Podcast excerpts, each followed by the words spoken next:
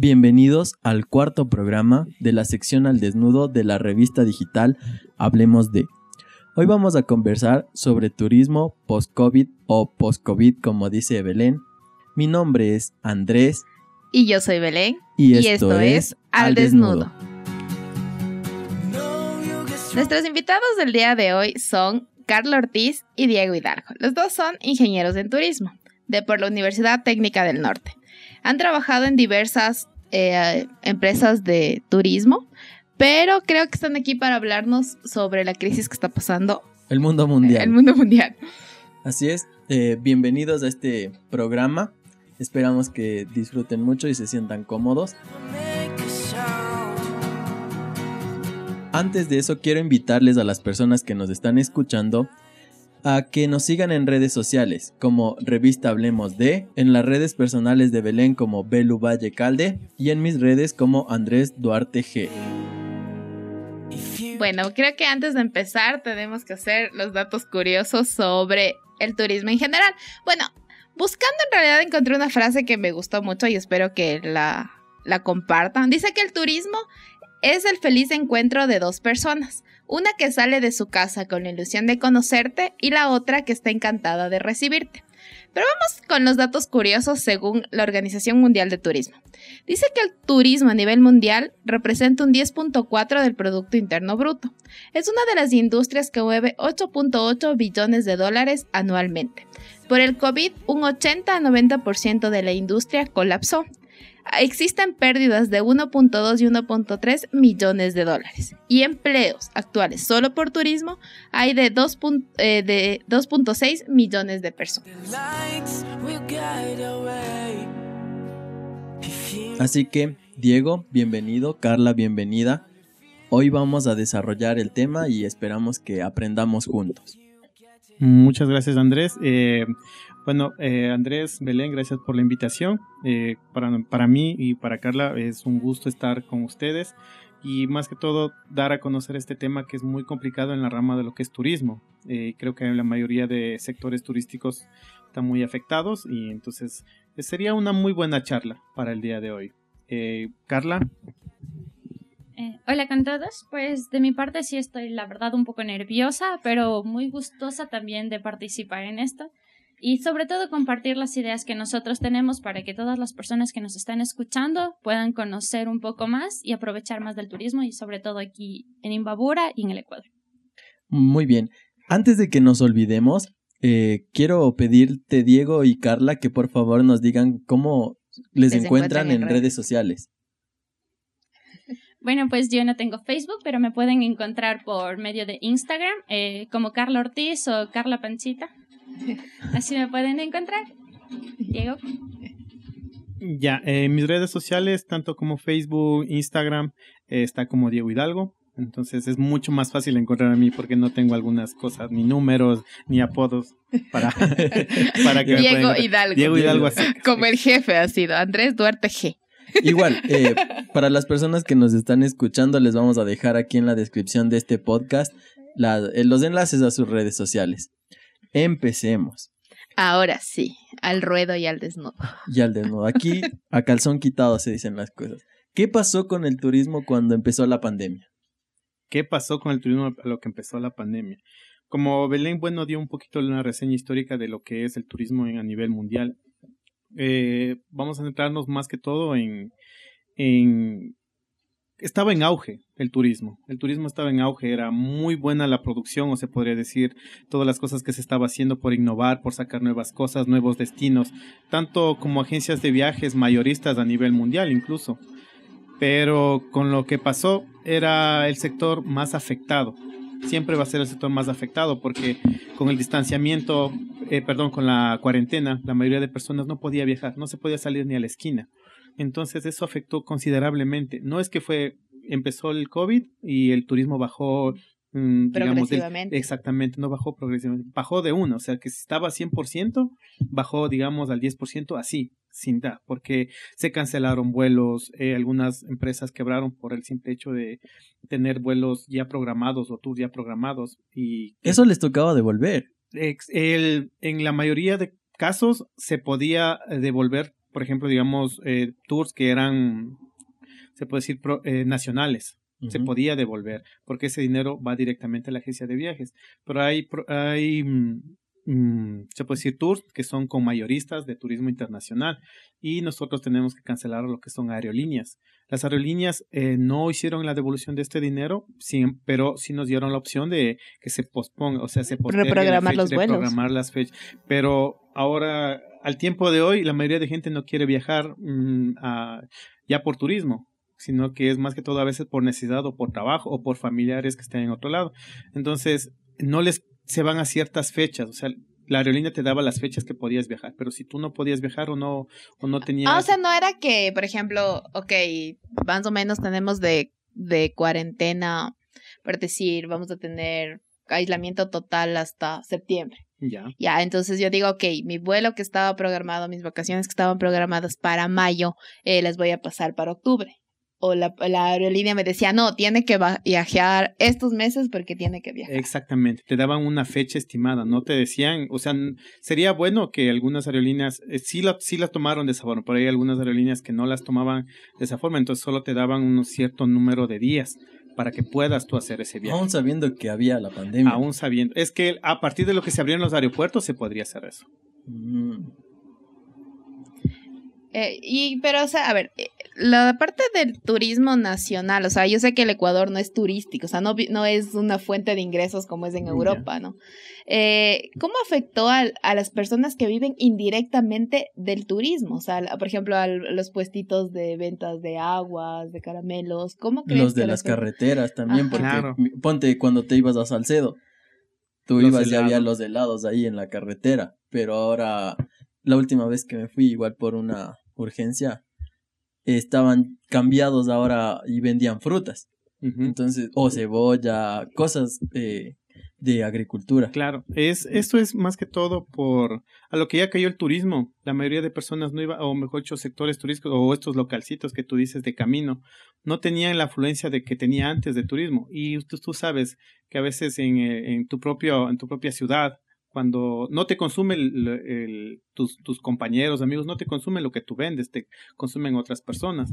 Entonces, ellos tenían que evolucionar, se puede decir, o dar marcha atrás a lo que hacían y sacar nuevas cosas que estaban en auge. Por ejemplo, ahora el, lo primordial de aquí es las medicinas, lo primordial ahora es la comida, porque cuando estábamos en la cuarentena todo el mundo tenía que salir a hacer compras, pero como estábamos en cuarentena tenían que hacer los servicios a domicilio y demás cosas. Entonces ellos tuvieron que ah, no innovar, se puede decir, transformarse, hacer nuevas cosas. Emprender por e, necesidad. Exactamente, es, esa es la palabra, emprender por necesidad. Y en eso creo que la mayoría de personas lo han hecho.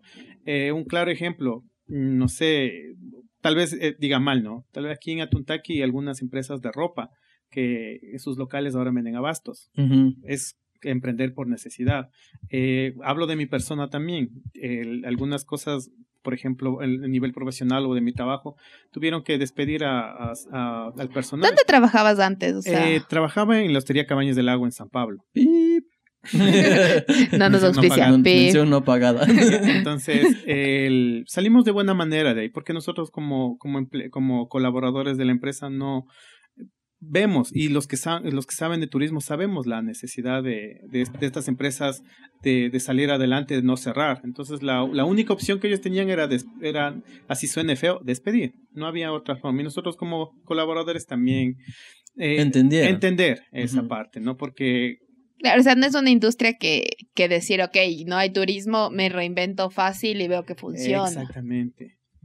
Entonces, eh, trabajaba ahí y tuve que emprender por, por mis propios medios. Entonces, por necesidad, más no porque, digamos... Sea tu pasión. Eh, fue mi pasión. Pero creo que después de un tiempo, cuando tú haces las cosas bien o de corazón o te, te va gustando esa nueva parte, esa nueva etapa que tú pensabas que no vas a poder hacerla, entonces eh, va surgiendo nuevas ideas. Y eso creo que hemos visto en el transcurso de toda, todos estos cuatro meses que hemos estado aislados, encerrados y demás cosas. Personas que tal vez emprendieron cosas nuevas y ahora creo que ya van a ser parte de su vida para siempre.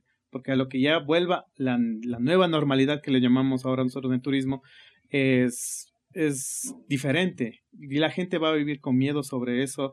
Y hay, un, hay una parte, un dicho que, bueno, no recuerdo dónde lo escuché, ¿no? Que dice que las, las personas en la actualidad o en este año, que es el 2020, el 2020 hablo por, por los de mi edad, ¿no? De mi leva, que nosotros pensamos que en el 2020 vamos a encontrar autos que vuelan, eh, eh, robots y todo eso.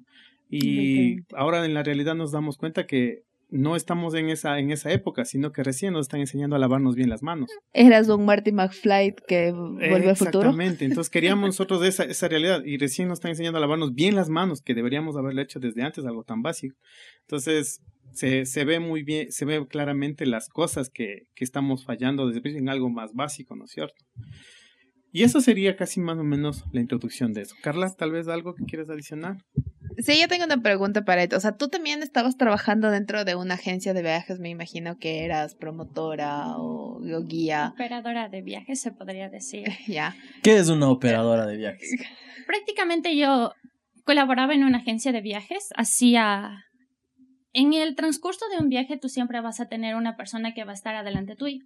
No como un jefe, sino como un líder. Quien te va a poder saber ayudarte en todos los ámbitos que tú necesites también vas a necesitar una persona que cuando tú te vas a un lugar y no conoces, esa persona es la que sabe a dónde vas a ir, qué vas a hacer, a dónde sí puedes ir y cómo comportarte en un lugar. Es la persona que te va a ayudar porque créeme que hay full necesidades de diferentes tipos de personas y somos un poco más carismáticos, un poco más tranquilos y esa confianza que le damos a que el cliente, en nuestro caso, se sienta satisfecho. O sea, que eh, la experiencia de viajar sea divertida, diferente. Que, sea, sí, que sea tranquila, o sea, que te sientas como en casa, pero en otro lugar. O sea, que te sientas bien. Yo voy a contar algo que me dijeron cuando la primera vez que me fui de viaje. Si no sabes, si no sabes algo, pregúntale a la señora de los caramelos. Eso siempre van a saber todo. Es la verdad. la, la verdad, sí. Mira, como ustedes estaban hablando hace unos momentos, empezaron a hablar de todos los trabajos que genera el turismo. El turismo en sí es un, por no sé, bueno, para mí es algo tan grande que genera tanto trabajo, no solo, a, por ejemplo, a una agencia de viajes, sino como a todas las personas, a los vendedores ambulantes, a los micronegocios, microemprendimientos, o sea, todos son beneficiados por esa parte. Y con todo lo que pasó con lo del COVID, generalmente todo se fue abajo. Empezamos los primeros días, que fueron casi dos meses, en mi caso, yo recién me gradué. Tenía unas esperanzas de salir, de viajar, de trabajar. Y créeme que fueron los dos peores meses que pasé encerrada en mi casa, que, en los cuales no podía estudiar, porque ni siquiera me daba ánimos para eso, estar encerrado solo en mi casa sin poder hacer nada. Claro, y aparte de eso que tu carrera es súper práctica, ¿no? O sea, como que sales y, y lo aplicas. Mm, todos sí piensan eso, pero créeme que ya estando en el área del trabajo te das cuenta que lo que te enseñan en la U es sola una línea base a todo lo que te vas a enfrentar. Y sobre todo nosotros somos, bueno, de, hablo por mí, soy una persona a la que le gusta salir, experimentar, conocer, aprender. Y eso es lo mejor del turismo. Y con todo lo que pasó, hay muchas personas que sí pudieron reactivarse económicamente, pero hay otras que no. Y créeme que hay muchas personas, muchos chicos como yo que recién se acabaron de graduar, que tenían muchas ganas de trabajar y automáticamente no están haciendo nada. O se buscaron un trabajo con los que nos podamos ayudar, pero no es en nuestra área. Y uno no se siente bien cuando no trabajas en tu área y sobre todo si tu área te gusta. Claro, si no hay pasión, no, no hay vocación, dicen. En teoría. En teoría. E, entonces, justo con, con eso que decías sobre que algunas personas se quedaron sin trabajar, ¿cómo, bueno, en su caso personal, tú dijiste que emprendiste por necesidad, tú te quedaste en casa? Claro, yo literal respeté la cuarentena como debía haber sido. Yo no salí para nada de mi casa casi unos dos meses, tres meses. Y, y, en su criterio personal, ¿cómo creen que las empresas turísticas sobrevivieron estos casi cuatro meses? Claro. Mira, yo antes de la cuarentena trabajaba en un bar, aparte de que colaboraba en la agencia. Automáticamente nos despidieron. Era mesera. sí, es que justo nos estamos riendo porque ya saben que aquí se dicen las cosas como son. Y a lo que dijo que está trabajando en un bar, Diego hizo el gesto de bailar, pero no, aclaramos que trabajabas como mesera. Trabajaba como mesera y estaba aprendiendo sobre bartender, entonces Lo que pasó fue automáticamente, muchas gracias chicos, les llamaremos pronto y hasta ahora. Y ni siquiera los trabajos en las agencias de viaje, en los restaurantes, no se han podido reactivar. Claro, es que al final todo fue como servicio a domicilio y al final el servicio a domicilio lo pueden manejar las, los dueños. Exactamente. Imagínate igual el sector hotelero. ¿Cuántas personas, como Diego mismo que trabajaba, les dijeron chao? Y a otros que queríamos llegar a trabajar nos dijeron chao y ni siquiera vengan. Ni siquiera hola les dijeron. Ni siquiera el típico, Sí. no les llames, nosotros nos- les llamaremos, nada. Justo que tomaste el tema de la parte... Tomaste, dije. No, es que estás tomando agüita. Que tomaste el tema de la parte hotelera. Entonces, queríamos saber, ¿qué crees eh, o qué medidas crees que deberían tomar los hoteles para... Porque ahora ya estamos saliendo, digamos, de a poquito. Incluso pasó este feriado del, del 10 de agosto donde eh, ya que chuchas y salves el que pueda. Literal, pues sí. O sea, ¿ustedes qué opinan? ¿Estuvo bien tomada la medida o si ya querían tomar la medida? vaya ahí, Ahí vaya, y ahí. le vimos esa La pasión. verdad, pasión. yo estoy completamente de acuerdo. Para mí fue la peor decisión que el gobierno pudo haber tomado. Lo que pasa es que toda la gente, la gente dijo, bueno, este es feriado, puedo salir, me voy a la playa. ¿Qué pasó? Toda la gente salió y dentro de aquí de 15 días, 7 días, vamos a ver el boom de los contagios. Y eso lo digo porque yo me traumé ese fin de semana y dije, de aquí no salgo. Por lo menos es una manera propia de protegerse, pero hay muchas personas que no pensaron eso. Y dijeron, no, ya hemos, ya hemos estado tanto tiempo aquí en la casa, me voy a la playa, me voy a una montaña, pero toda la gente pensó lo mismo. Y metidos en el mar con mascarilla. O sea, imagínate eso, o sea, para mí fue la peor decisión, o sea, este gobierno ha sido, en lo personal, lo peor que pudo haber pasado y con esas decisiones vamos de mal en peor. Pero yo, he visto que, por ejemplo, en España, porque bueno, ya saben cómo uno está activo en redes sociales, viendo historias. Hecho el sigo a- influencer. a Rubén Entonces, Jorge Cremades, un montón de, de youtubers de España. Y por ejemplo, ellos sí salían a la playa, ya salieron en botes, iban incluso hasta sin mascarilla. Ya, bueno, en el en comparto yo el criterio de, de Carla, que el gobierno hizo mal en, en dar rienda, o sea, mejor dicho, soltarles las riendas a todito, a todo lo que es la- las personas que querían viajar, que querían irse a la playa y todo eso en este feriado. Y lo hicieron, algunas se fueron, algunas, algunos tendrían conciencia, se fueron y se cuidaron de mejor manera, algunos les valió, como dicen por ahí, sin mascarilla salieron, hicieron lo que quisieron. Y Carla tiene razón, en unos siete días veremos si es que la, la línea de, de contagio subió. Entonces, ahí vamos a ver. Y creo que el gobierno ahí no, no va a tener, no va a decir nada. Solo va a decir, tal vez vamos a restringir más horas de... Tenían que cuidarse. Eso, exactamente. Pero el gobierno sí descuidó, porque las playas solo estuvieron abiertas de 10 a 5 de la tarde. Ah, o sea, sí, es que fue una medida esa- preventiva. En, esa, en las Claro. otras horas no sale el virus. Claro, el virus no sale esas Ajá. horas. Entonces ya le da también es- sueño ya. Vaya, eh. no, es- aquí se están peleando por el micrófono. Perdón, es que estaba, tenía la idea de decir, ponte, tú me dijiste que habías visto en tus redes sociales de en otros países que salen, pero tomemos algo en cuenta. La educación sanitaria que tienen en otros países y la que tenemos nosotros. Aquí muchas personas van a decir, no, ya me puse alcoholcito, estoy bien, pero andan dejando la mascarilla por cualquier lado. Claro ejemplo de mi amigo. tienes que decir. Exactamente. y hay otras personas, o sea, que allá sí se van a cuidar. En cambio, aquí uno sale, dice, no, bueno, ya llego a mi casa, mi mami me desinfectó, estoy bien, me fui a la playa tres días y me emborraché con otros tres que no les conozco. Tomé del vaso de quién sabe quién. Entonces, no es una buena medida, la verdad. Y la educación sanitaria que nosotros tenemos todavía estamos verdes, como decía un profesor. Entonces, ustedes, desde su punto de vista, ¿cómo reactivarían el turismo? ¿Cómo re- bueno, eh, creo que el- un poquito te iba a contestar de lo que me Ah, dijiste de algo de los hoteles. Dale. Como, como te dije, yo, yo estaba trabajando eh, mi propia carrera, o mejor dicho, lo que yo hacía antes es, eh, es la agencia de viajes, e igualmente con Carlita como operador turístico. Adicional a eso, también el campo del turismo te da muchas alternativas de ver nuevas cosas, nuevos enfoques, y me metí en lo que es la hotelería y aprendí mucho en el trabajo que estaba anteriormente.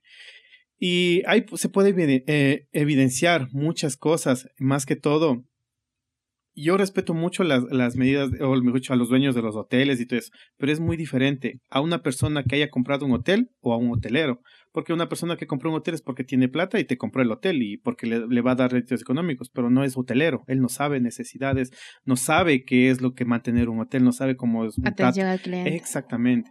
Y afortunadamente yo fui y caí en una escuela muy buena que es Cabañas del Lago, donde nos capacitaban muy bien, nos daban muchas, muchas medidas, nos enseñaron más. nos enseñaron muchas cosas. Y yo veo que las, los que se están reactivando de a poco son estas empresas que tienen un hotelero en sus filas o, o es como o como líder se puede decir, no una persona que compró un hotel. Tienen un zapatero para sus zapatos. Exactamente. Esas se han ido reactivando ¿por qué? Porque han tenido todas las, las medidas de bioseguridad para los clientes, el aislamiento lo hacen respetar. No es necesario como como como dicen por ahí, eh, poner máquinas para desinfección en, todo en todos los cuartos y todo eso. Es, es, se puede decir es válido, pero también es mucha inversión y para la época que estamos nosotros, invertir en algo que tal vez, eh, o sea, se va, este, no va a haber mucha afluencia de turismo, entonces va a ser también que quiebre esa empresa o los hoteles. Algunos hoteles, tanto de aquí de Imbabura, yo he visto que están implementando estas, estas medidas, como por ejemplo el uso de mascarilla obligatoria, todas las señaléticas, y está bien, pero ¿por qué? Eh, hay algunas personas que por el hecho mismo de viajar a otros, a otros países y todo eso, han tenido esa cultura o esa educación que, que, que hablaba Carlita, ¿no es cierto? Que se, son más conscientes ellos, eh, por ejemplo, Cabañas del Lago es un, tiene un target, no es por desmerecer, no, pero tiene un target de personas, como se puede decir, pudientes o la alta alcurnia, digamos. Y esa gente, como el simple hecho de viajar, tiene esa educación. Me consta. El otro día fui a pedir un platito de nachos y me costó nueve dólares y fueron cuatro. Entonces, eh, tienen pero es que ¿sabes cuál es? Eh, o sea, yo, yo ahí sí voy a discrepar. Yo creo que no es la cultura de viajar es las normas que aplican en, en otros países y que no se aplican en el Ecuador. Aquí en todo lado vemos la viveza criolla, hasta en el turismo. Entonces yo creo que no es el, uy, me voy de viaje y allá sí respeto las normas. Es allá porque allá tienes una multa, allá sí ves quién te controla. O sea, yo creo que ese es el problema del ecuatoriano, que voy a otro lado y sí... Y si me comporto. Claro, o sea, por ejemplo, tú en un, en, en un aeropuerto te das cuenta que es un vuelo Ecuador porque están eh, una hora antes haciendo fila. Punto. Y chacletas. Porque, porque te juro, o sea, no es por nada, pero cuando yo estuve en México, mi vuelo salía a la una de la mañana, o sea, y yo tenía que estar a las doce, ¿qué? Doce y media, ahí en, en, la, en el gate de salida. Y decía, ya, pues, o sea, me llaman, escucho el vuelo y me levanto. Con decirle así, una hora antes, la fila de ecuatorianos iba al Ecuador. Para las fotos y subir al Instagram, para eso. Imagínate, o sea, ¿y hoy cómo haces eso? O sea, hoy cómo te arriesgas a hacer fila con, con contacto y todo. O sea, no, yo creo que eso está mal. O sea, y en todo lado es el ecuatoriano así de que me van a ganar el asiento si no llego primerito. Me, o sea, Pensando que están en la Orozco. se va. Ya. Y a lo que me refería con eso de educación, es que como tú mismo dices, la gente va y allá te multan, digamos. O sea, y ellos vienen trayendo esa perspectiva de acá y por eso ellos vienen y, y si que no tienes eso o no tienes esa, se puede decir, ese, ese cierto grado de, de seguridad, entonces ellos también no te van, no te visitan. Entonces, cuando tú implementas algo que, que sí les va a llamar la atención o que les van a sentir seguros, te van a, van a, van a ir. Entonces, algunos hoteles, espérame, algunos hoteles de aquí de, de Imbabura no lo están haciendo, es por recibir gente nada más. Y entonces, eso es, se puede decir, el foco de contagio de algunas personas que vienen y se quieren quedar en algún hotel, pero no tienen las medidas de seguridad. Y como dice Carla, el hecho de ponerse alcohol solo en las manos y ya dice, ya estás inmune en todo lado. Bioseguro. Exactamente. Entonces, hay algunos hoteles que aquí en Babura lo están haciendo, no voy a decir nombres, pero como te digo, ya mencioné Caballos del Lago, que sí, está, que sí está haciendo todas estas normas y, y, y qué bien que todos vayan tomando un poquito de cada... Yo sé que no todos van a poder implementar, pero eh, tener más, más conciencia sobre eso de los... Y eso sería, creo que la, la base para que pueda la gente comenzar a llegar. Tratar de no infectar más, sino de, se puede decir, controlar, estar ahí. Eh, justo ahorita que estamos conversando me vinieron dos ideas a la cabeza. ¿Qué idea? Una es pregunta y la otra es idea. se me ocurría que, Belén, en el anterior episodio de este podcast, hablamos con el ingeniero ambiental que nos estaba conversando sobre los incendios forestales y el páramo. Y con él habíamos dicho que queríamos ir a visitar el páramo. Entonces, ahora que estamos hablando de turismo, yo creo que podríamos combinar. Que ustedes nos ayuden a planificar el viaje al páramo y allá el ingeniero nos explique cómo funciona el páramo. Claro. Y matamos dos pájaros de un tiro. ¿Qué les parece la idea? Perfecto, me encanta la idea. Ya. Perfecto. ya están comprometidos. Ve- Verán que esto se queda grabado. No, ya, bueno, si el Diego no quiere, nos vamos con Carlita. Ya. La final los dos son operadores turísticos. Sí. El Diego tiene que llevarme, así que dale, vamos. Y, y- y vamos a ir bioseguros, porque ellos saben cómo viajar bioseguros. Y es, antes que se me vaya. La segunda, eh, la, la segunda cosa que se me vino a la cabeza era una pregunta. Tú decías que estas empresas eh, hoteleras eh, tienen todas las capacidades para poder atender a esta gente que viene del extranjero. Pero, y por ejemplo, ¿cómo haces ahí para fomentar el turismo comunitario si tal vez la comunidad no tiene estas eh, capacidades? Ya, bueno, yo te estoy hablando de no turismo extranjero, sino personas que te mencioné que de, de Quito que han viajado, que ha sido de aquí, ¿no es cierto? Ya. Porque ahorita extranjeros no están no están viniendo a nuestro país, hay que ser sinceros, sino que las mismas personas que han viajado a otros países y tienen más o menos una idea de cómo es, Ah, están viniendo. O sea, alguien que ya probó algo, por ejemplo, de Europa y que quiere encontrar algo aquí. Exactamente. Entonces, ellos también. Claro. Eh, ahora, la cuestión es que tú dices eh, cómo, cómo aprovechar, o sea, el turismo o de las personas que, que menos tienen. Por ejemplo, turismo comunitario. Aquí en Ibarra tenemos un, un emprendimiento súper bueno que es San Clemente. Gente no está yendo, según tenía entendido allá. Están ¿Dónde es vendiendo San Clemente por en el vía sector de la esperanza. Ajá. Ya. Entonces es turismo comunitario y tenía un bastante lo que es auge de turismo extranjero. Pero con esto que pasó, el- como te dije, la gente local nunca te va a consumir y eso es, es algo, es algo muy, se puede decir muy feo a veces, ¿no? Que la Sí, propia na- nadie valora lo, lo suyo. Es que Siempre valoramos es que ahí más lo que viene de afuera. Es que ahí, ahí vuelvo a lo que yo te digo. O sea, vos dices, ay, me voy a México porque es bonito y no sé qué. O sea, y en realidad, o sea, sí es chévere y todo, pero no Entonces tú sí recomiendas eh, primero viaje a Ecuador. claro, eh, sí, Pero, a ver, ¿qué lugares recomiendas? Recomendados lugares. de- Cinco, cinco. Los cinco a los que tú dices el top, de top, así, ajá. top. O sea, bueno, Primero ya sabemos. tú, pero que no sean, cinco. que no sean, por ejemplo, Los típicos. Los típicos, no, baños, típicos. no. No, Galápagos, no. Ajá. No, Cinco top tuyos. Y luego tú, Carlita. ya. No Quilatoa. Sí, no- conoce- de esos men- ninguno de los No los que todo ya el mundo todo el mundo conoce. Ya, por ejemplo, el primero que nosotros creo que sería algo más viable sería naturaleza, eso va a ser siempre, porque es, es aire, libre, es, mm, va a haber bastante distanciamiento, no va a ser como en un, digamos, un parque de diversiones o, un- o un museo que vas a tener que interactuar con bastante gente. Lo que sí sería, por ejemplo, en Riobamba, justamente, bueno, como cuña, ¿no? Vamos a hacer un campamento, vamos a hacer un campamento, pero no con bastante gente, Bast- va a ser va a ser solo con poca gente, porque queremos, en esta época es muy buena los atardeceres y es muy ideal para fotógrafos hacer este tipo de, de viajes. Vas a ir a Chunchi al balcón de, del Ecuador. Exactamente, ese Ya. sería uno, el top. Ya, o- otra, aquí aprovecho la pregunta también porque era uno de los tópicos que tenemos que, que topar. ¿Van a hacer pruebas eh, para descartar posibles te- contagios dur- dentro de las personas que van a ir en este tour? O sea, si yo quiero viajar, ¿me vas a hacer una prueba PCR o no? Ya, nosotros, por ejemplo, como, como agencia, como estábamos implementando, eh, es muy difícil. La, la, la puede ser la prueba rápida, se la puede hacer, pero tú sabes que eh, ahora en ahora Y es- no hay, dicen que no hay efectividad. eh, no hay efectividad. Ajá. Ahora imagínate, es, nosotros estamos cobrando eh, un cierto, un cierto valor, ¿no es cierto? Y hacerte la, la, la prueba, la, ¿cómo se llama?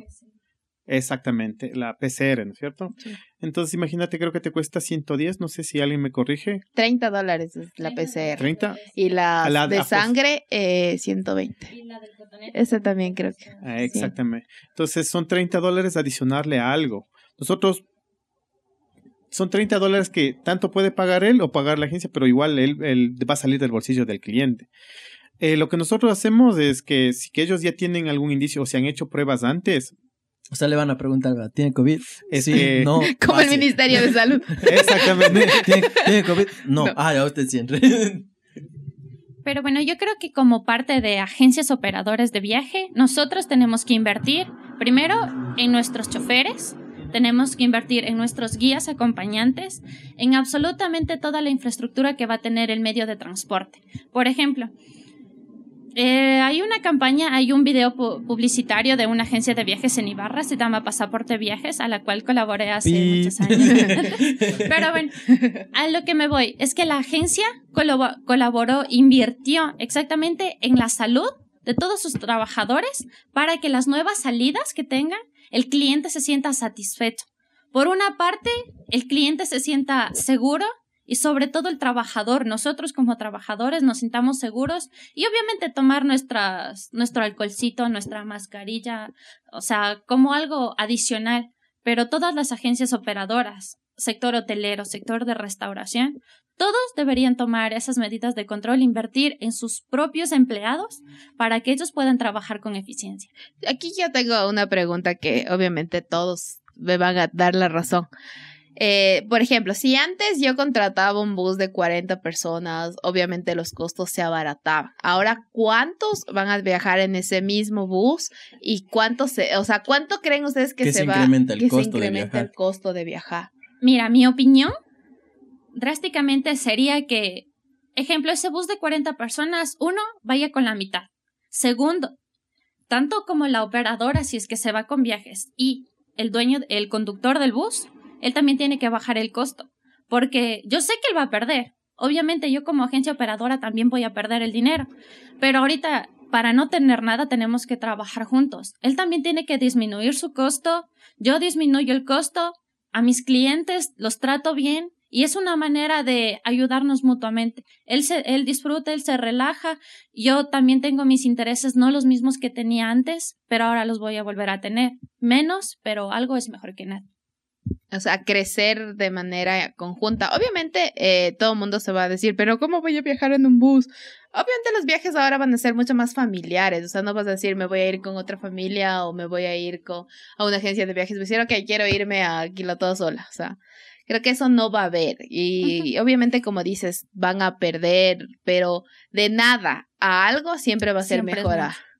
Entonces, no sé si tienes otra pregunta. No, yo creo que volvamos al top. Si, si es que no tienes nada que decir. sí. El, el primero era el balcón de, Eh, Puñay. de Puñay.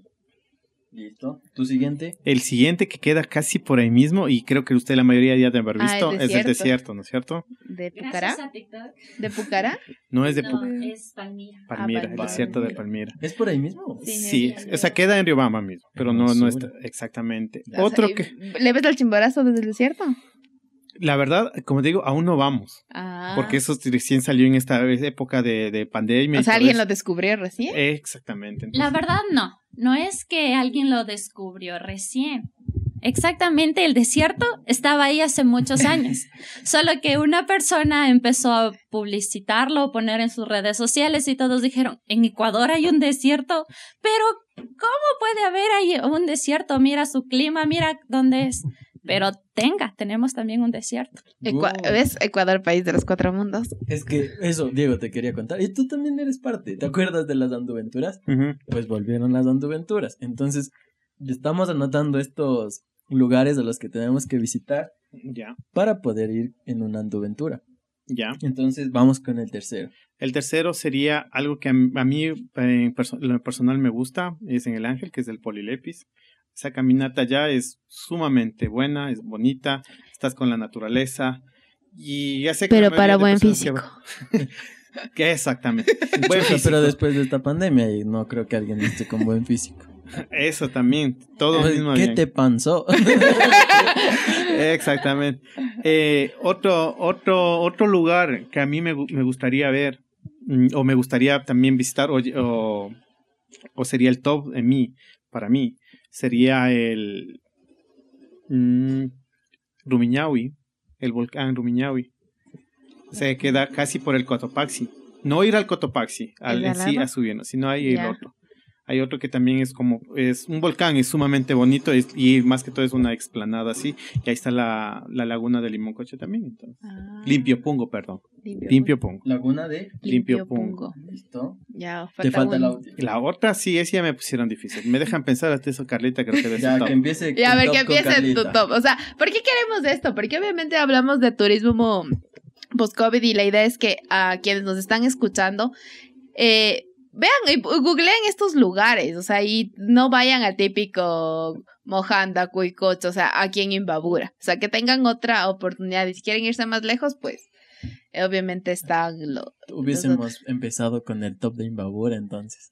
Ah, para para la, la, siguiente pregunta. ¿O quieres tú, Carlita, hacer el, top, de Imbabura? Yo les voy a decir un lugar que vale por los cinco. Aquí en Imbabura. Ahí, vaya ahí. Vamos a ver si es que lo conocen. Para mí fue un lugar magnífico el que fui. Solo imagínate, una laguna roja a, tu alrededor, ves el ves un montón de árboles de pino, a lo lejos ves la cumbre del Cayambe y en un atardecer o en una luna llena, imagínate esa vista. ¿Crees que existe aquí en el Ecuador? ¿Crees que existe aquí en Imbabura? Usted callado. Dígame. Eh, o sea, yo tal vez porque somos Geoparque dije, de ley tenemos algo bonito. Pero hacia ese nivel que tú nos acabas de describir, no lo imaginé. Bueno, si me visitan en mis redes sociales, en Instagram.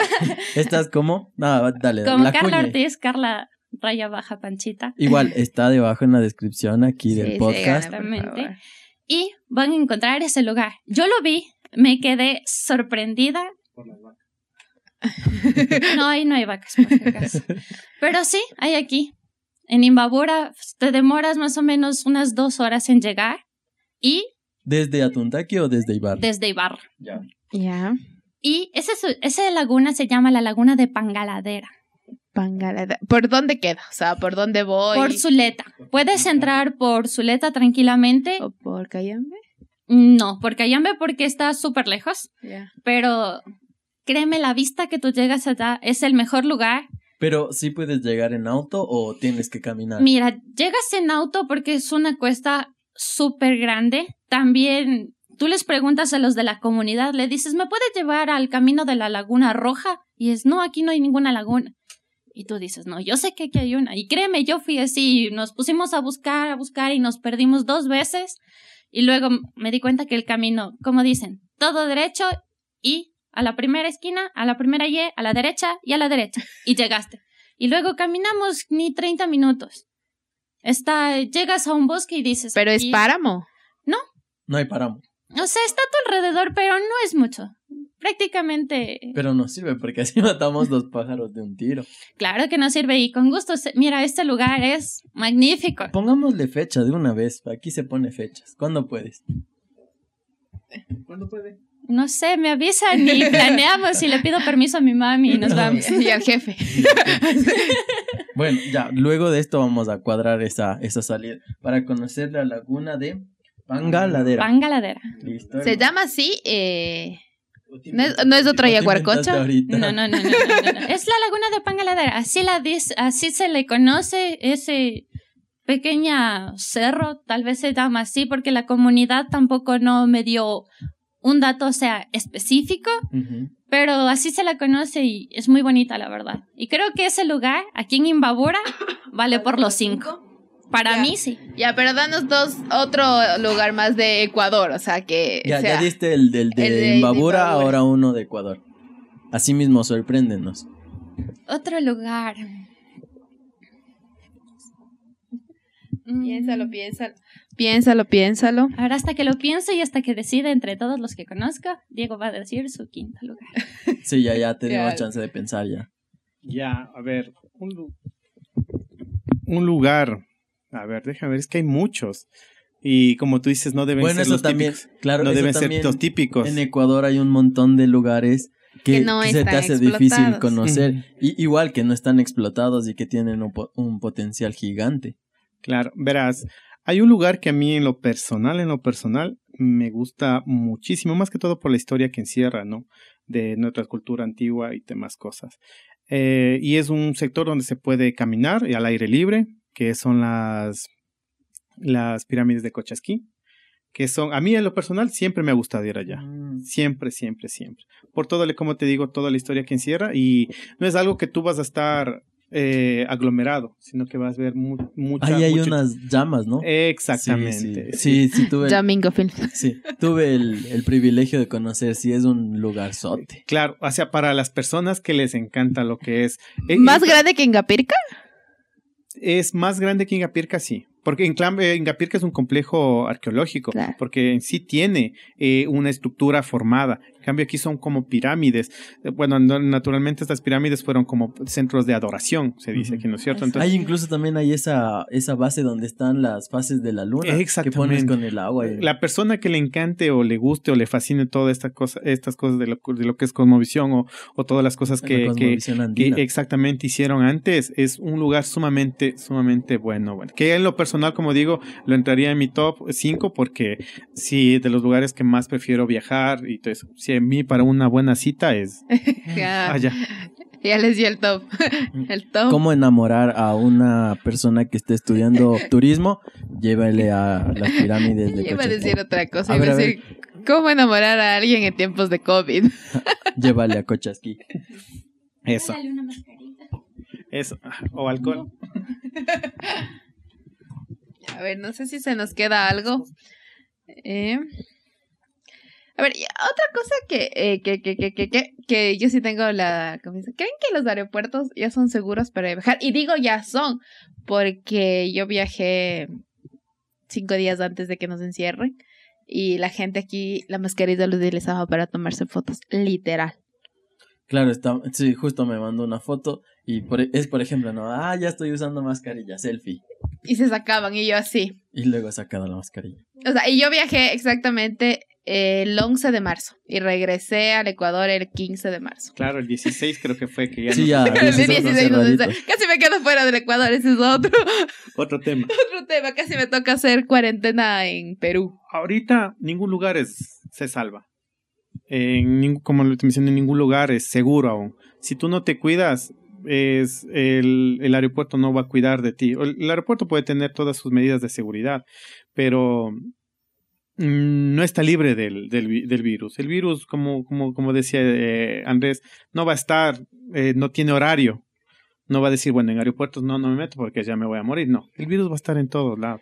Y no es seguro en ningún lado si que tú no te puedas cuidar. Si tú no eres consciente de las cosas que haces, topas o no respetas cierta distancia y todo eso. Entonces, yo le veo que hasta que, o bueno, sería, mm, ¿cómo te puedo decir? Hasta que no haya una cura real, estable, ya para que la gente comience a estar un poco más tranquila, no va a ser ningún, mejor dicho, nunca ha sido seguro. Los virus existen en todos lados. Uno más fuerte que otro, por ejemplo, el COVID fue uno que nos afectó, que nadie pensó que nos iba a afectar, pero hay también algunos otros virus que también deberíamos eh, Tomarles en cuenta. tomarles en cuenta. Exactamente. Entonces, ningún lugar es seguro hasta que tú no te cuides bien. Bueno, vamos a dar ahora un poco de las conclusiones sobre el tema que tratamos ahora. Eh, ¿Tú qué conclusión sacaste de esta pandemia y del turismo y la afectación al turismo? ¿Qué conclusión saqué?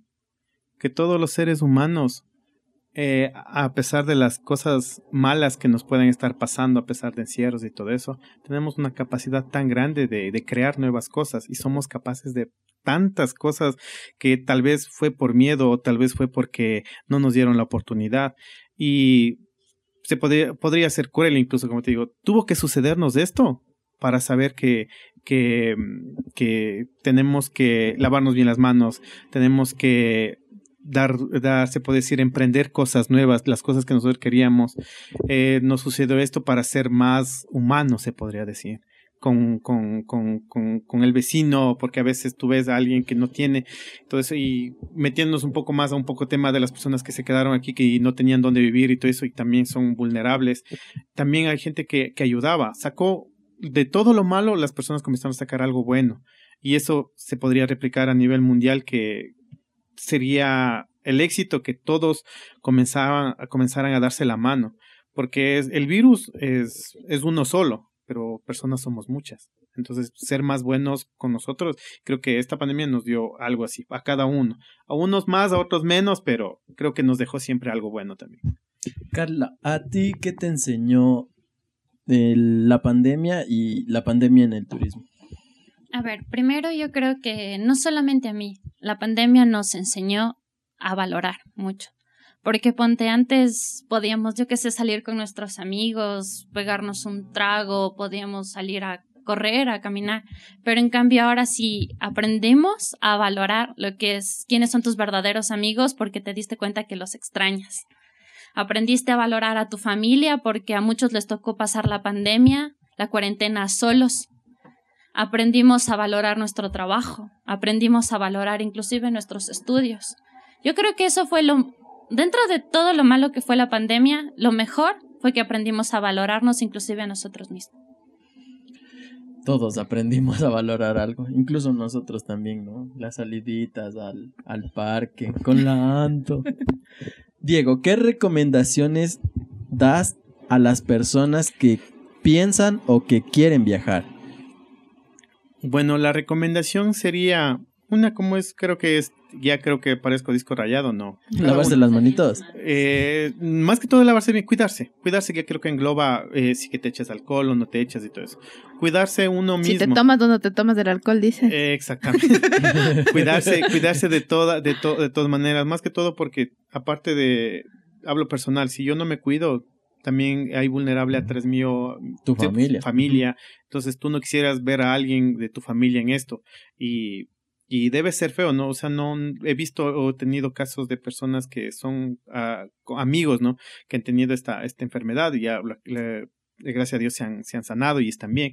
Pero te imaginas esa desesperación que han de haber tenido ellos y tú, y tú vivir eso. Entonces uh -huh. creo que cuidarse, creo que es la, la manera de, de comenzar a, a, viajar, confiar en eso también es otra cosa, confiar en empresas que te estén, que antes de ver tu dinero vean la seguridad de, de las personas, porque es fácil, eh, como te dicen a veces, viajar no es que es inventado por, por las agencias de viajes, viajar es, es, es innato de cada persona, si tú quieres, tú coges de aquí, te vas a Ibarra, estás viajando, así, o si te quieres de aquí, te vas a chupar un helado, estás haciendo turismo.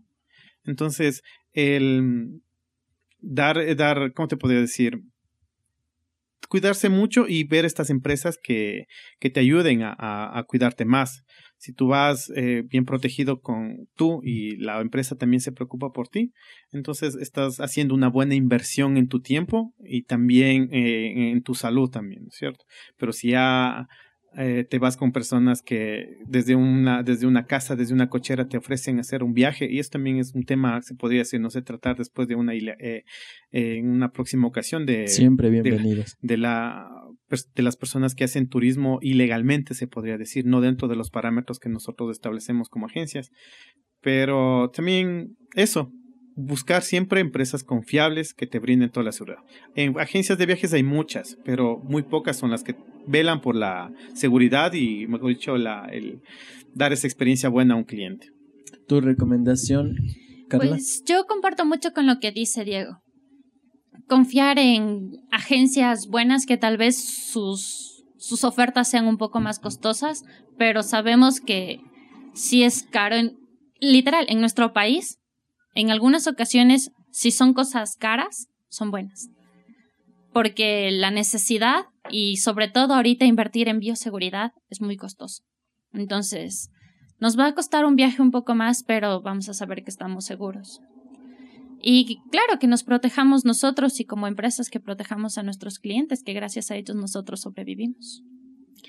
Perfecto. Bueno, creo que hemos aprendido mucho, hemos topado muchos temas, nos hemos alargado, nos hemos reído y espero que no se hayan aburrido escuchándonos. Eh, gracias Carla, gracias Diego por acompañarnos en... El cuarto. En, en el cuarto programa, iba a decir el segundo. Lo siento, así somos. Yo soy un poco dispersa. Para quienes no me conocen, yo soy un poco dispersa. Así que muchas gracias. Siempre bienvenidos, como les dijo Andrés. Eh, la idea de este podcast es que la gente aprenda. Ese es nuestro objetivo. Y también les invitamos a escuchar eh, nuestro siguiente sí. podcast. Así es. Antes de invitarles a nuestro siguiente podcast, quiero recordarles que pueden seguirnos en nuestras redes sociales como Revista Hablemos de en todas. A Belén en Belu Valle Calde en Instagram y Belén Vallejos Calderón en Facebook.